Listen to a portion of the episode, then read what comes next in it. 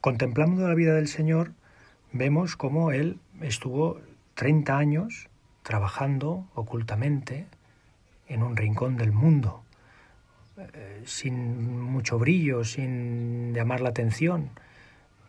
Si pensamos en los 33 años que el Señor estuvo entre nosotros, 30, eh, como digo, estuvo oculto, trabajando, haciendo su labor, aprendiendo de San José, salvo la Virgen y el propio San José, nadie más sabía quién era el Señor, quién era Jesús y qué es lo que vino a hacer. Fueron los tres últimos años de su vida en los que empezó la predicación, empezó pues a visitar distintas regiones, a predicar, etcétera, etcétera, a hacer los milagros. Bien, ponernos a meditar ahora a estas alturas del curso, sobre todo para los estudiantes, sobre el estudio, para aquellos que trabajan pues ya es distinto porque todavía queda para las vacaciones, puede ser un poco, un poco llamativo. Y ahora tengo que meditar sobre el estudio, ahora tengo que meditar sobre el trabajo. Va muy bien el cuando llega al final de una etapa, el pararse a pensar cómo hemos vivido, cómo he vivido yo también esta, esta actividad tan, tan, que, en la que dedicamos tanto tiempo. En la labor de estudio también pasa con el trabajo que nos engañamos muchas veces a fin de dejarnos llevar pues, por, la por, la, por la pereza, por lo que nos apetece, por los gustos. Es ahí donde se nota si estamos viviendo esa virtud de la laboriosidad, que regula precisamente todo lo que hace referencia al esfuerzo en el trabajo, en el estudio la laboriosidad, ¿no? Esta palabra que muchas veces cuando se explica a gente mm, más joven que tú, pues es, se quedan con una cara así un poco de raro, ¿no? Flipando un poco, diciendo, bueno, ¿qué, es esta palabra? No ha ido nunca, ¿no?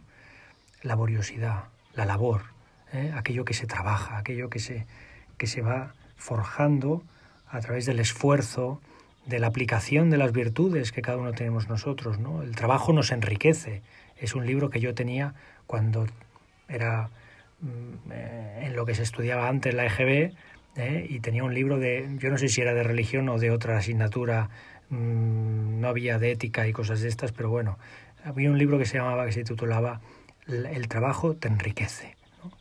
Pues bien, es verdad, porque pone de manifiesto tantas y tantas virtudes que, que a la vez se pueden aplicar en una actividad que dedicamos tanto tiempo. Y como decía, nos engañamos, pues a veces nos engañamos y pensamos que, que bueno, que ya está bien, que bueno, hasta aquí hemos llegado, ¿no? etcétera. Y nos ponemos trampas. Y pensaba yo en una trampa que leí en un libro que hablaba sobre los romanos, ¿no? no sé si te gusta el tema, pero tantas legiones romanas, cómo los romanos habían eh, desarrollado la capacidad de la estrategia militar, eh, cómo habían eh, estudiado pues, en el campo de batalla, cómo, cómo mm, vencer al enemigo. Y había una cosa que me llamó la atención en uno de los libros que leí, que son las lilias, ¿no? esta palabra tan las lilias. ¿eh? O en una, en una batalla que leía en el libro, ¿no? en un momento determinado sucede una cosa que ahora te explicaré y uno de la retaguardia eh, gritó, las lilias, lilias, ¿no? Y yo, ¿qué serán las lilias? Pues bien, las lilias no son más que eh, una trampa, una trampa en la que se hace un pozo y en el fondo se clavan unas estacas puntiagudas, ¿no? De tal manera que cuando el, enemigo cae en ese pozo, pues queda clavado. ¿eh? Ya sabemos que los romanos no eran muy finos. Bien, pues ¿Y por qué se llaman lilias? Porque las cubrían, esos pozos los cubrían eh, con, hierbas y ponían, el primero que lo hizo, puso lirios. ¿eh? Esta flor de los lirios los puso por encima porque en aquel campo precisamente había muchos lirios. Y claro, quedaba oculta. ¿no? Y en el momento de llegar, como se montaba eso en una, en una esplanada en la que el enemigo se ponía eh, a la vista para que el, contrincante fuera hacia él con furia y no se diera cuenta de que a medio camino habían esos pozos en los que iban cayendo uno detrás de otro. Bien, nosotros en el trabajo muchas veces nos pasa como las lilias, ¿verdad? Que nos engañamos con que esto ya me lo sé, o que ya es suficiente, o, mil cosas. Tú ya sabes lo que en la presencia de Dios en el que nos encontramos ahora podemos decirle, Señor, ¿en qué tengo que cambiar? ¿Qué, ¿Qué, tengo que mejorar? Y ahora que quizá estoy acabando o que me viene lo más fuerte, no sé, cada uno tiene eh, sus estudios y su, bueno, o los que trabajan, pues pensar, bueno, ¿y yo mm, dónde tengo mis lilias? Porque las lilias las monto yo, mis lirios los, monto, los, los tapo yo, engañándome y caigo una vez y otra, una vez y otra.